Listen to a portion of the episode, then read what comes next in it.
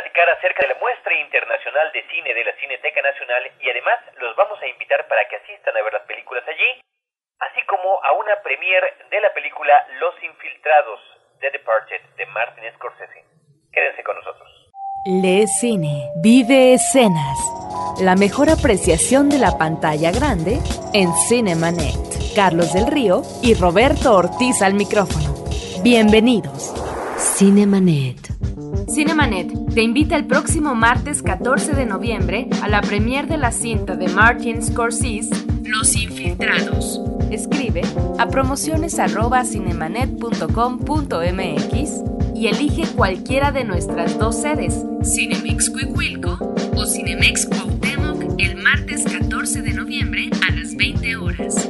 Vete al cine el próximo martes con Cinemanet. Vénganse al cine con nosotros, tenemos dos opciones para que nos acompañen en esta ocasión. Cortesía de Cine Premier, de la revista Cine Premier, tenemos pases para la película Los Infiltrados de Martin Scorsese con Jack Nicholson, con Leonardo DiCaprio. Siempre es muy esperada una nueva película de Martin Scorsese y esto se va a llevar a cabo en Cinemex Cuauhtémoc a las 8 de la noche el martes 14 de noviembre.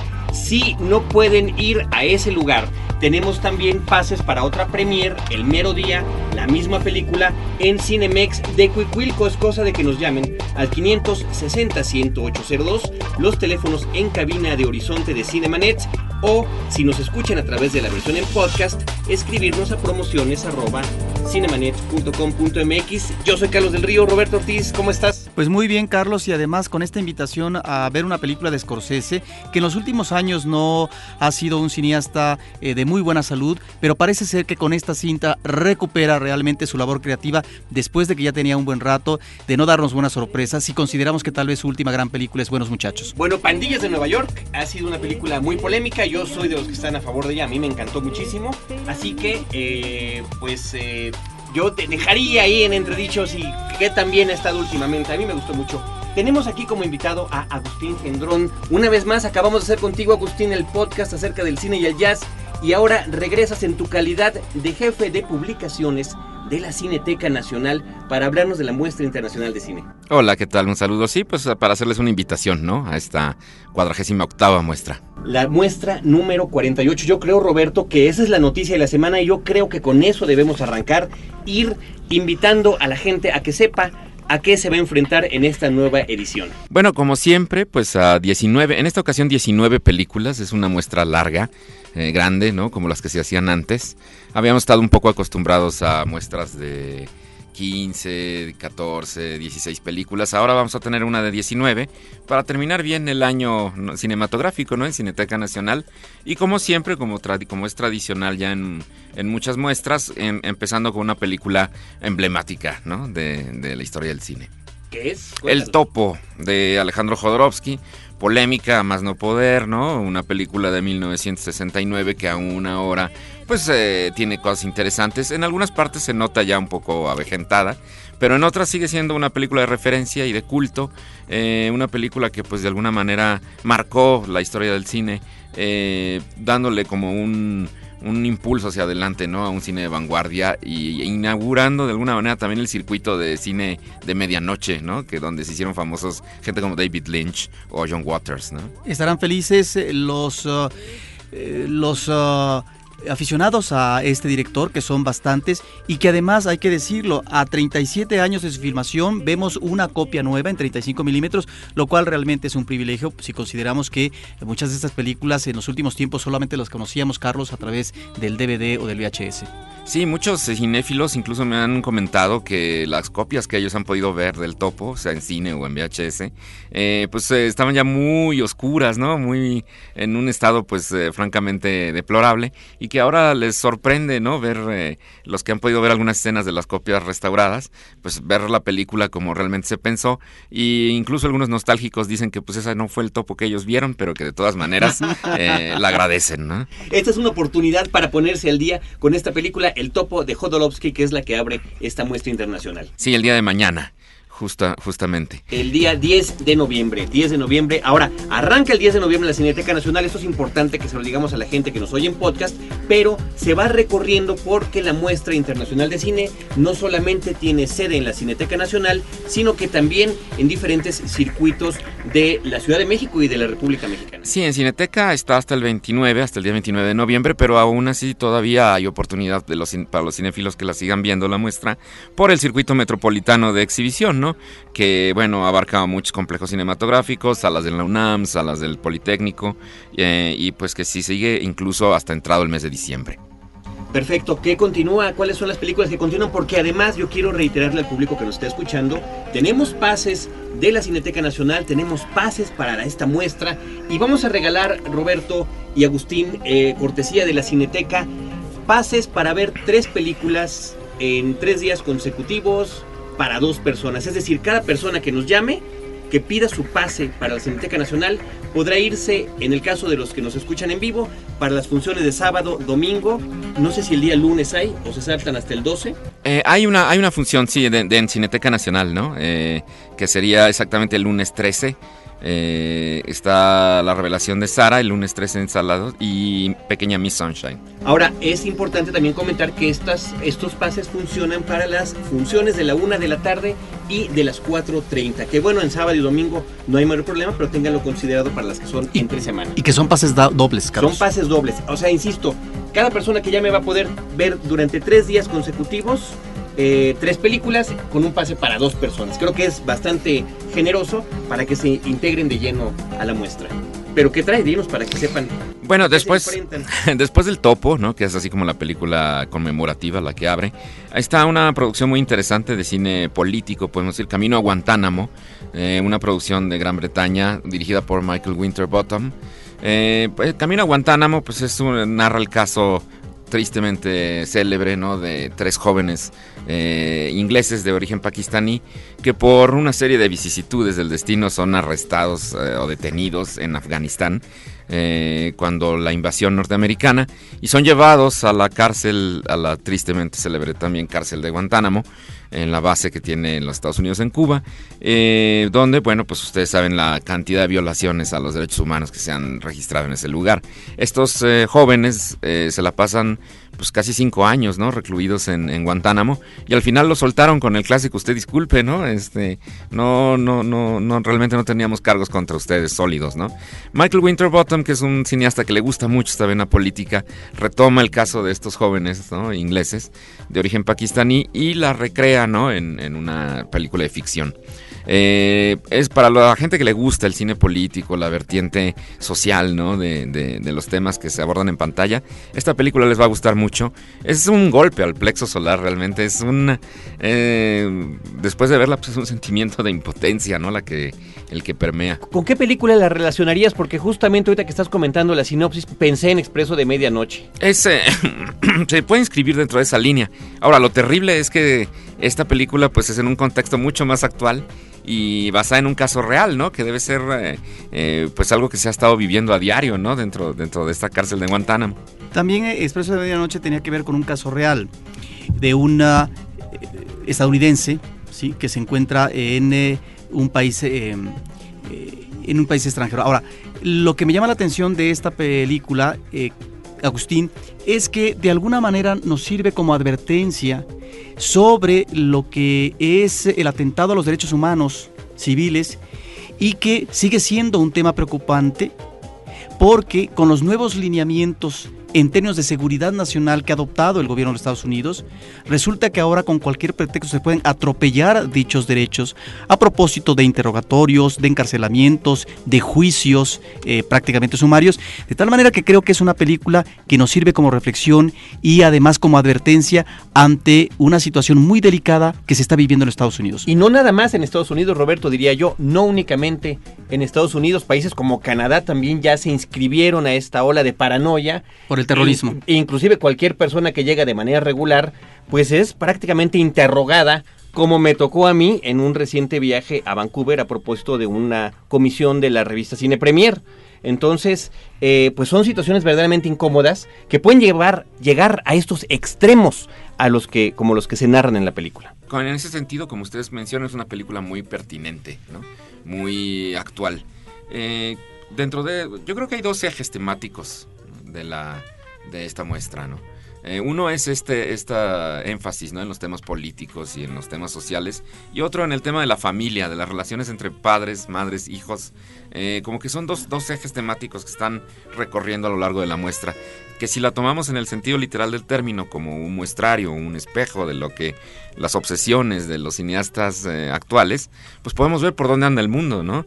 Qué es lo que bulle más o menos en el inconsciente de las personas y siendo el cine, pues el máximo creador de referentes culturales del siglo, ¿no? Pasado y este también, eh, podemos ver que este, este tema de las familias desintegradas, rotas, eh, las, las, relaciones familiares y lo, cómo incide la política o los grandes sucesos mundiales en la vida cotidiana de los individuos, eh, son como dos ejes temáticos que están recorriendo todas las películas de la muestra, ¿no?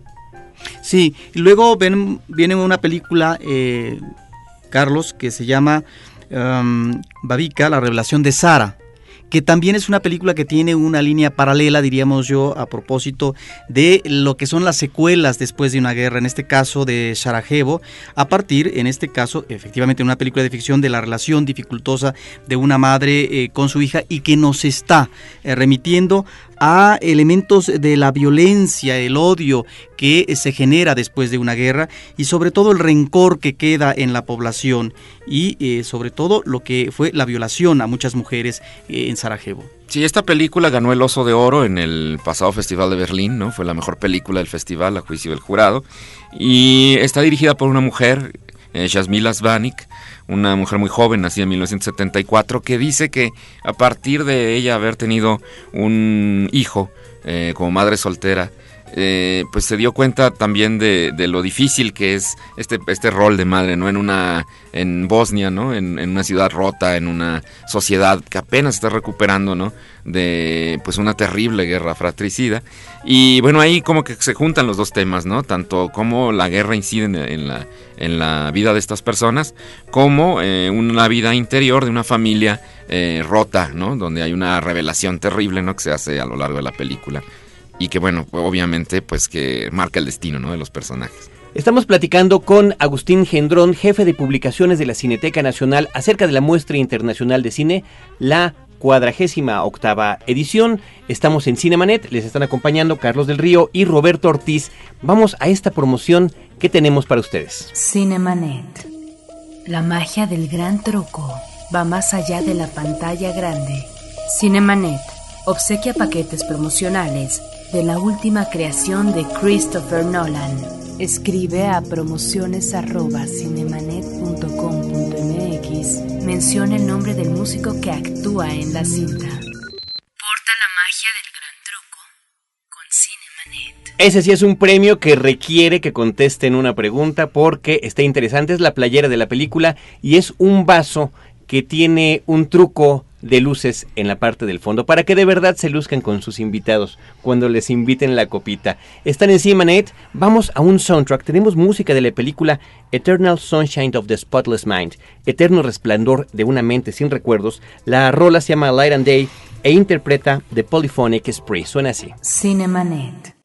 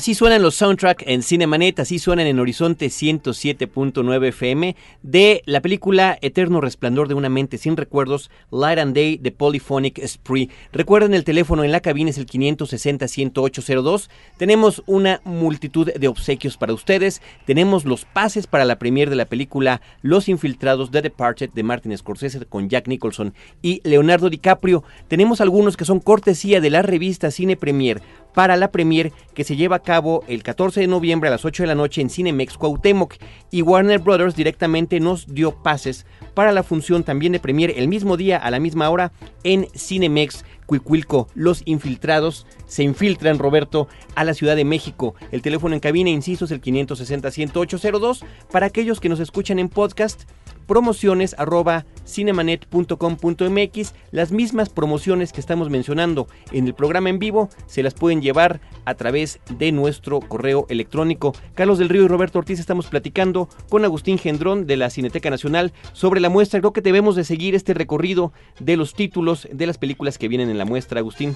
Bueno, la muestra continúa con una producción de Estados Unidos, una comedia que se llama Pequeña Miss Sunshine, dirigida por Jonathan Dayton y Valerie Faris. Eh, es una comedia pues que a mucha gente le gustó, ¿no? Porque aborda un tema pues eh, polémico de, suyo, ¿no? Estos concursos eh, de niñas, ¿no? Concursos de bellezas pero con niñas, ¿no? Eh, no les revelo más para que la, puedan ver, ¿no? Magnífico reparto actoral, perdón, debemos decir, y yo creo que ahí hay un homenaje seguramente a Alan Arkin, ese actor formidable de Espera en la Oscuridad, y que es también un magnífico guion. Es una especie de road movie en donde vemos todas las tribulaciones de una familia, una familia no muy funcional, que digamos. Sí, igual de funcional que la combi en la que se andan eh, trasladando, ¿no? Luego la muestra continúa con una película argentina que se llama Las mantenidas sin sueños, eh, dirigida por Vera Fogwill y Martín de Salvo. Eh, otra vez vemos el tema de una relación, ¿no? Entre una madre y una hija, o, una, nuevamente una relación disfuncional, ¿no? En este caso la niña parece que tiene más responsabilidad que la madre, ¿no? En, en cuanto a, llevar la, casa. y bueno, eso es una película muy interesante del, del nuevo cine argentino, ¿no? Que ha tenido mucha mucho auge eh, actualmente. La muestra continúa con una película muy especial que se llama París Te Amo. Es una película de episodios. Son 18 episodios, cada uno ambientado en un barrio diferente o emblemático ¿no? de la capital francesa, dirigidos por 20 directores distintos, ¿no? Eh, con un ahora, ahora sí que un reparto y un elenco de directores, un staff de directores multinacional, eh, en el que pues lo mismo está Gerard Depardieu, que... Los hermanos Cohen, está el mexicano Alfonso Cuarón, está Craven, está Gus Van Sant. Gus Van Sant hasta... Sí, sí, hay, es este... Y de acuerdo a la crítica, ¿no?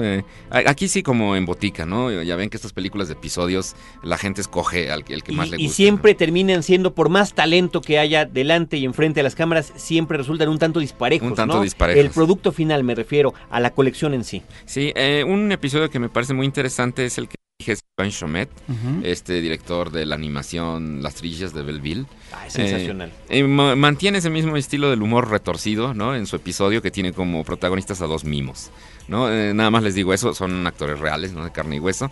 Eh, tiene otros episodios muy interesantes, ¿no? Pero pues ya, ya lo, podrán checar cuando, cuando llegue a, a las pantallas en la muestra, ¿no?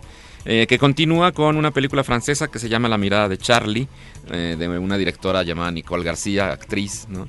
Eh, que pues incursiona en la dirección y que es una película que pues tiene es una estructura de mosaico, ¿no? Digamos tiene una estructura narrativa interesante. luego sigue una de las películas mexicanas de esta muestra, que es El Carnaval de Sodoma, dirigida por Arturo Ripstein, ¿no? uno de los directores más representados ¿no? dentro de la muestra internacional de cine. Eh, pues en este caso eh, es una película muy reciente, ¿no? Del 2006, eh, que narra la historia de algunos personajes típicamente ripsteinianos en un burdel de mala muerte, ¿no? que de alguna manera pues son una muestra del microcosmos que Arturo Ripstein maneja generalmente, ¿no? En sus películas. Llama la atención en esta cinta la dirección de arte y la fotografía. Exacto. luego continuamos con una película de un director ya consagrado que hemos podido seguir casi toda su obra a partir en ciclos de de Cineteca Nacional, eh, Tiempo de Vivir, ¿no? de François Son. Eh, esta película es muy interesante. La historia parte de una premisa que hemos escuchado muchas veces. Alguien tiene muy poco tiempo de vida, tiene una, una, enfermedad mortal, pero la va llevando de una manera muy especial, ¿no? No crean que es la típica historia de alguien que se redime porque le queda muy poco tiempo de vida y entonces se dedica a hacer el bien y al final muere feliz. ¿no? Ese no es el caso. Ese, Ese no, es el, caso. no es el caso. Aquí este tiene un elemento bastante torcido que la hace muy interesante. ¿no? Y observen la imagen, o mejor dicho, la escena final que en buena medida es un homenaje a el final de Muerte en Venecia de Visconti. Sí, y bueno, este, como, como decíamos, el programa de la muestra pues incluye 19 películas, ¿no? Eh, no nos da tiempo, desgraciadamente, de tocarlas todas, pero pues eh, si quieren con, eh, consultar el, el, la, la programación, pues está la página internet de Cineteca. Por supuesto, aunque ya comentamos las de esta semana que, que está corriendo, eh, y como dijimos, la muestra se exhibe en diferentes sitios, así que todos podremos irlas alcanzando aquí en Cinemanet. Roberto, estaremos al pendiente de las próximas películas. Agustín, eh, nos sigues acompañando, pero bueno, te queremos dar las gracias por habernos dado esta primera probadita, porque no nada más es la cuestión de eh, comentarnos las películas, sino compartir también con el público la posibilidad de acompañarnos a través de los pases que nos han obsequiado. ¿Puedes decirnos la dirección de la Cineteca Nacional? Es eh, www.cinetecanacional.net. .net. ¿Y la dirección física? Es, es Avenida México Coyoacán 389. Perfecto, Avenida México Coyoacán 389, la dirección de internet, ahí pueden consultar la, pues toda la, la, relación de las películas en www.cinetecanacional.net, también a través de la página de Frecuencia Cero y de Cinemanet, porque allí tenemos el vínculo directo a la Cineteca. El teléfono es el 560-10802 aquí de la cabina y a propósito de los estrenos de la semana, les tenemos esta promoción. Cinemanet. Por cortesía de Cinemanet y Film House, tenemos camisetas de la película Cena con el Diablo, Shaitan. Lo único que tienes que hacer es escribir a promociones.com.mx y pedir la tuya. Cinemanet y Film House obsequian. Cinemanet. Estrenos de la semana en Cinemanet. Pues justamente Roberto Ortiz, uno de los estrenos de la semana es Shaitan Cena con el Diablo, la película francesa que tuvimos hace ya más de dos semanas de eh, premier, la tuvimos de estreno anticipado y que, eh, bueno, creo que es una película que sorprendió tanto a nosotros como al público en esa función que tuvimos oportunidad de compartir, donde pudimos ver a un excelente Vincent Cassel regodeándose en este estilo de películas que en un principio parecen de las cintas eh, clásicas del, del, horror estadounidense, tipo Texas Chainsaw Massacre, donde los eh, personajes principales llegan a un lugar recóndito donde podrían sufrir una serie de desfiguros. Que es también la temática de la casa embrujada. Y encontramos ahí en esta casa de campo una serie de personajes disparatados, estrafalarios. Vincent Cassel está extraordinario. Personajes en el pueblo que tienen malformaciones físicas, que posiblemente eh, tienen una mentalidad infantiloide, pero ojos, una mentalidad peligrosa. Aquí lo que me parece es que el director maneja un magnífico ritmo. La película se sostiene muy bien, que nos da al final una vuelta de tuerca muy oportuna y hay realmente escenas muy atractivas, Carlos. La escena de un baño grupal en una poza de agua, eh, una cena navideña y, ¿por qué no?, aquella donde hay un porto eh, ¿no? Eh, muy peculiar que es realmente una de las escenas más impactantes. Que además todo manejado con un estupendo sentido del humor que creo que es lo que hay que destacar de esta película. Shaitan, Cena con el Diablo con Vincent Cassel ya está de estreno en la cartelera en México. También está ya de estreno Roberto Sangre, esta película coproducida entre México y Francia de Amat Escalante, eh, una cinta que en el Festival Internacional de Cine Contemporáneo de la Ciudad de México, en el FICO, recibió el premio a Mejor Ópera Prima y en Cannes el, el premio FIPRECHI, que es el premio que da la prensa. Mira, me parece que es uno de los estrenos más afortunados en cuanto al cine mexicano se refiere. Esta es una mirada muy realista, un tanto obsesiva por parte del director en personajes, una pareja, es una mirada muy pesimista de la pareja amorosa, que en principio pensamos que están insertados en la gran ciudad y después, por un extraordinario manejo de cámara, sabemos que están en provincia. Pero es la vida cotidiana, rutinaria, donde pareciera que esa vida eh, cotidiana los remite a una condición miserable en la que quedan atrapados. ¿Cuáles son?